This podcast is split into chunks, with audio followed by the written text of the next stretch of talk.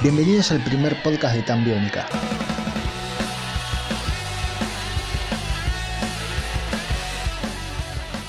Un repaso por toda la historia de una de las bandas más convocantes de los últimos años, contada por los propios protagonistas.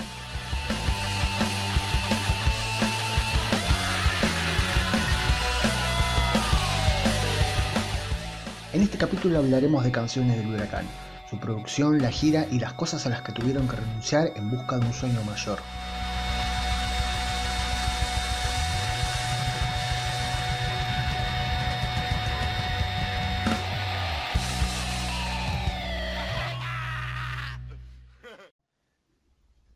Ya situados en el 2006, todo estaba planeado y organizado para que la grabación del nuevo material discográfico se llevara a cabo. Pero antes había una cuestión que debía ser resuelta a la brevedad, la adicción del cantante. Sin demasiados detalles al respecto, la decisión de internarse llegó cuando había la chica de la que estaba enamorado, probablemente Alina, con otro pibe. Al día siguiente decidió internarse en una clínica de San Isidro donde conoció a Walter Caviglia y Celeste Jerez.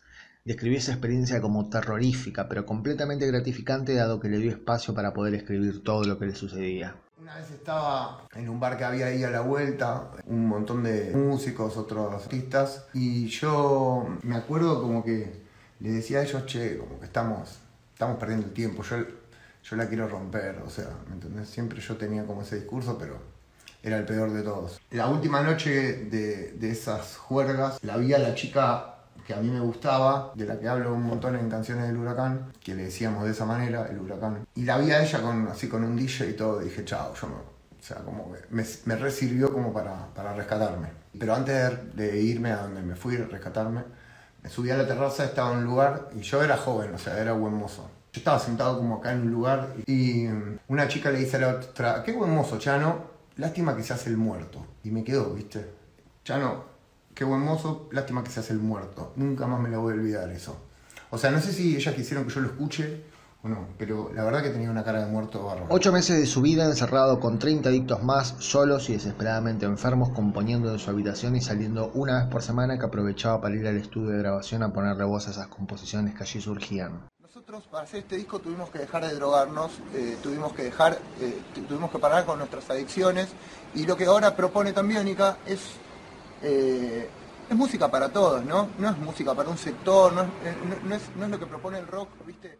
Esta canción se llama Arruinarse y de todo corazón se la dedicamos a ustedes. Cuenta Chano que respecto de los sueños hay dos momentos. Al principio, durante los 10 días de la abstinencia, tenés sueños recopados y después empezás a recaer. Ahí fue que surgió una beta que podía ser interesante. Cuando estás ahí adentro, la pregunta es: Quiero saber qué estás haciendo, si te acordás de mí. Reconoce que todos los adictos son egocéntricos y se preguntan: Che, estás haciendo tus cosas, pero vos te acordás que yo estoy acá encerrado, ¿no? Entonces, cuando alguien le daban el alta, todos le cantaban lo que hoy conocemos como arruinarse. Se convirtió esa canción en un himno primero en una clínica de rehabilitación. La primera vez que tuvieron un hit fue ahí adentro.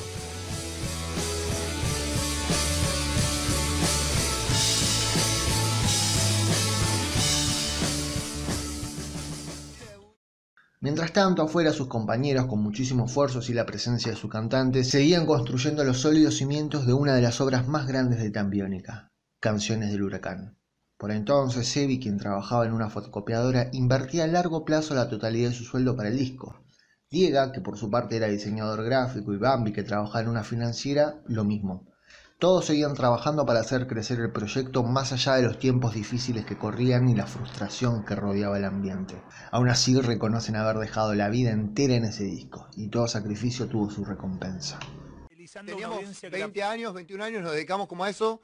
Yo no sé, yo trabajaba de camarero, el otro trabajaba en una oficina. Frita tipo Cuando como ya con Tambiónica no funcionaba, que yo ya tenía 26 años y estaba ahí como mozo, nada, ya iba casi con el cigarro a la mesa. Para ya quería importante. que me echen de todos lados. Y a mí me daba vergüenza, ¿viste? Y decía, Ah, loco, es- está re mal que me dé vergüenza. Me da vergüenza, por ejemplo, trabajar y que vaya una chica, ponerle que yo, con Eso, la que, que con la que fui a la secundaria, ponerle y que vaya con un chico Claro. y yo tener que atenderlos, ¿me entendés? En las palabras de Chano, lo que se buscó fue crear un personaje ficticio para, en torno a él, poder diseñar una historia que encierre un concepto en sí mismo. Si lo miramos desde ese punto de vista, podríamos elucubrar diversas teorías que terminarían inevitablemente en lo mismo. Una oda que no termina de distinguirse si es al amor, al desamor o a las adicciones. O a las tres. porque quien canta se encontraba en ese momento padeciendo todo al mismo tiempo. Lo que provoca las adicciones, todos lo sabemos. El problema es el amor. El problema es dejarse autoengañar por el sentimiento más irracional de todos los tiempos, el amor.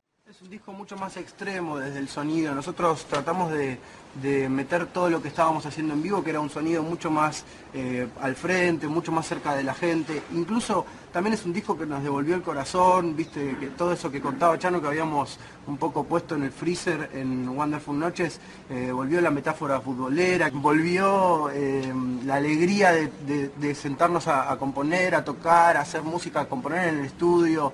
Me parece que es un disco que está hecho, por supuesto, desde el corazón y, con un montón de elementos muy repuros que están ahí, la gente lo ve, pero para el corazón de la gente y todo eso.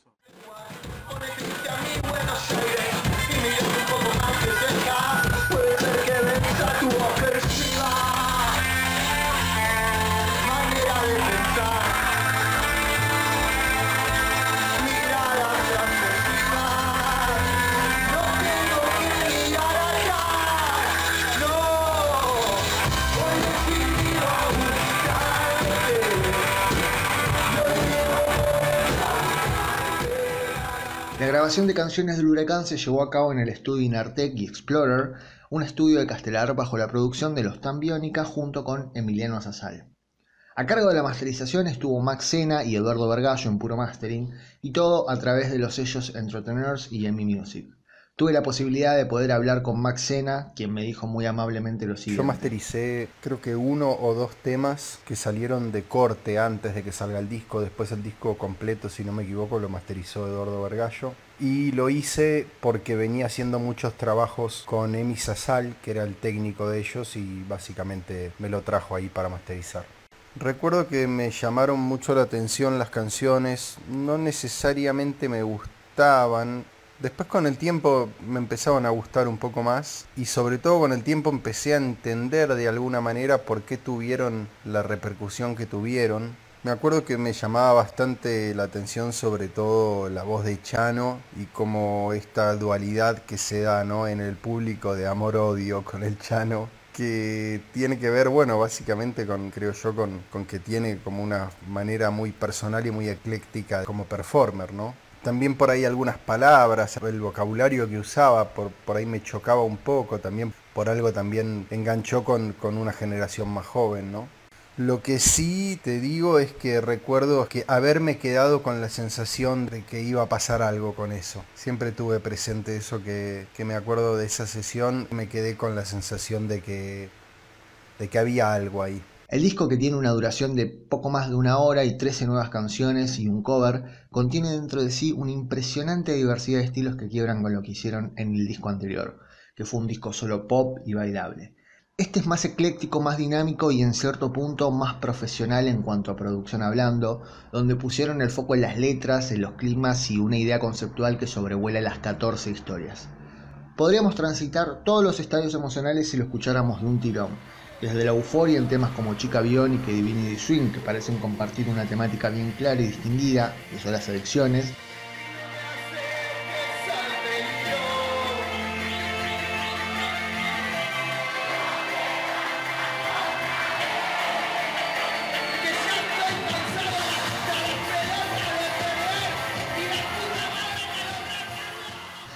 hasta una cumbia bailable como Mis Madrugaditas que pareciera ser la conciencia de este personaje, notando que los efectos de las drogas comienzan a manifestarse en su cabeza.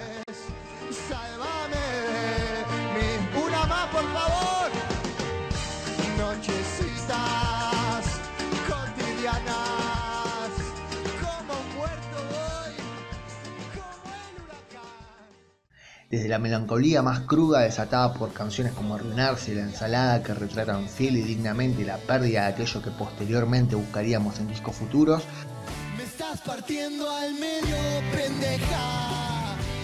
hasta los temas más rockeros o por lo menos rockeros en comparación a lo que se venía escuchando, como El huracán, Tapa de Moda, Yo Te Espero,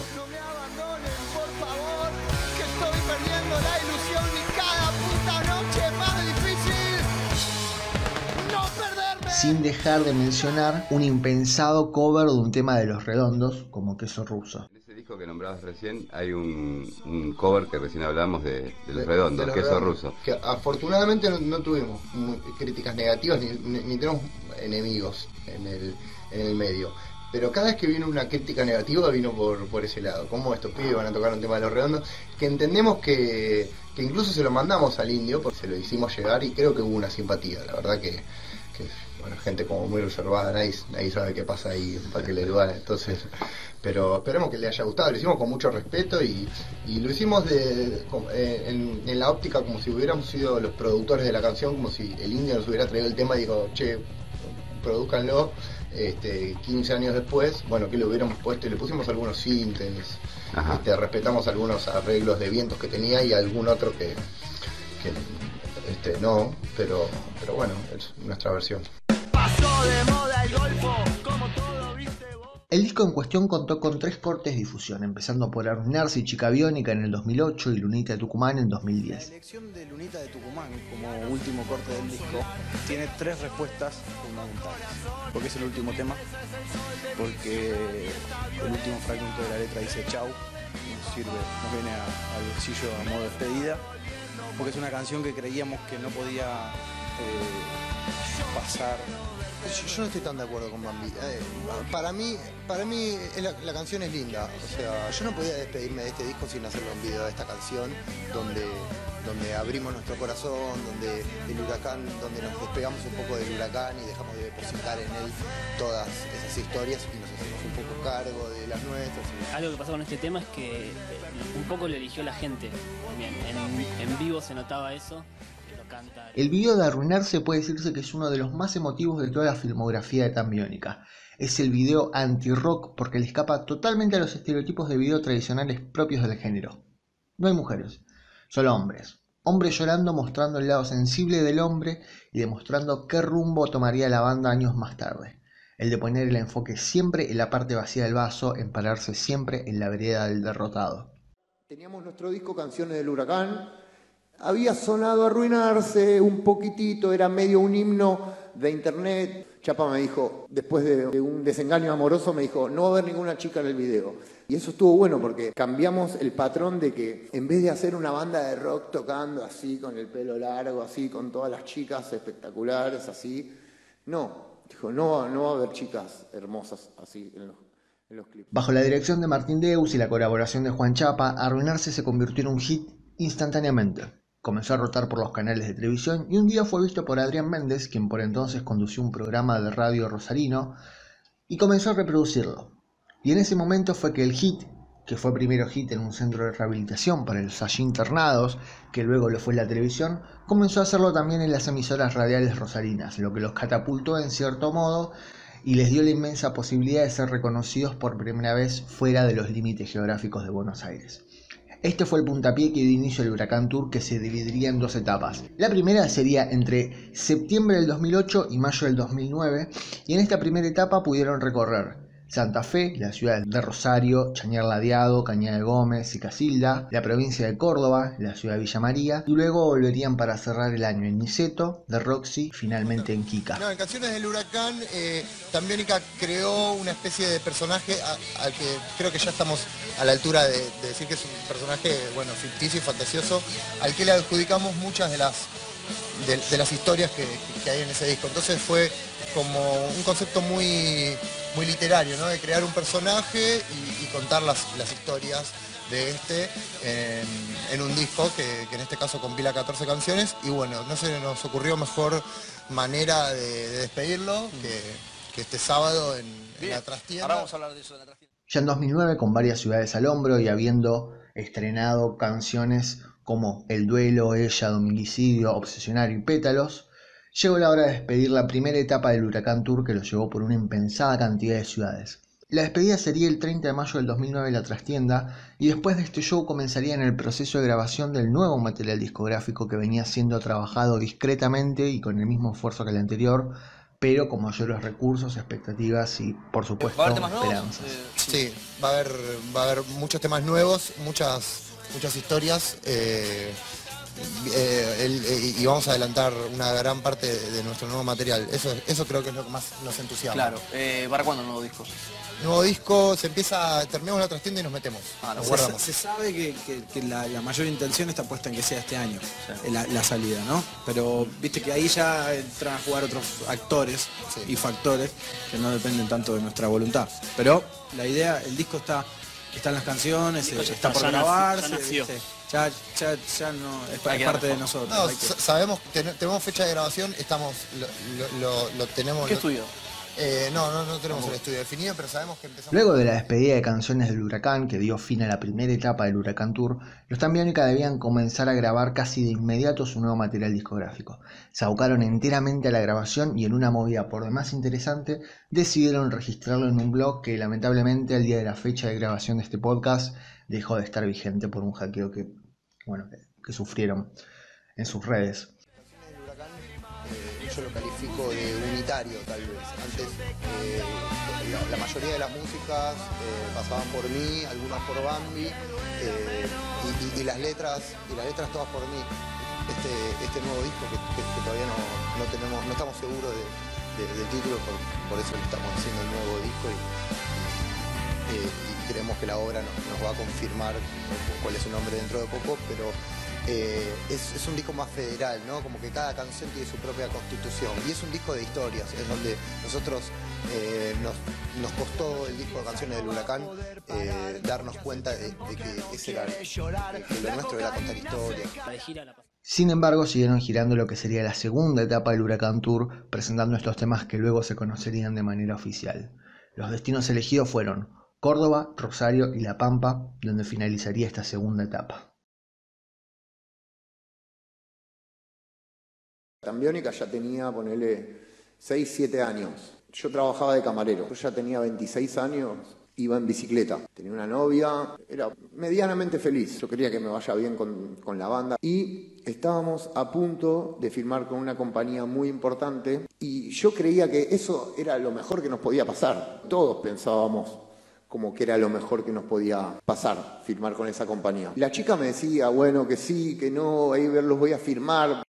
Un día le, escribo un mensaje y le digo, por favor, contestame. Estamos a la expectativa de que eso pase. O sea, yo después le tenía que decir a, a Bambi, a Diego, a Sebastián que, que había pasado. Yo ya me había decepcionado un montón de veces con la música. Esperábamos 500 personas, venían 200, te iban a poner en la radio y cortaban el tema y, no, una vez lo ponían, no decían el grupo, no, pasaba todo mal.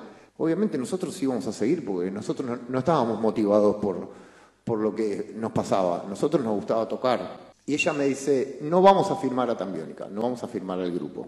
Y yo estaba yendo al trabajo de camarero, pero yo ya no quería ser más camarero, ¿me entendés? Yo estaba harto, estaba harto de lavar copas. Yo necesitaba firmar con esa compañía, yo pensé que era lo mejor para nosotros. Yo me, me reangustié, me- o sea, después trabajar toda la noche con un chabón que te forreaba mientras vos estabas trabajando. No, tenía ni fuerza para decírselo a mi hermano, ¿sabes qué, Bambi? No, no vamos a firmar con esa compañía. Bueno, no firmamos. Esa sí fue una decepción que me dolió.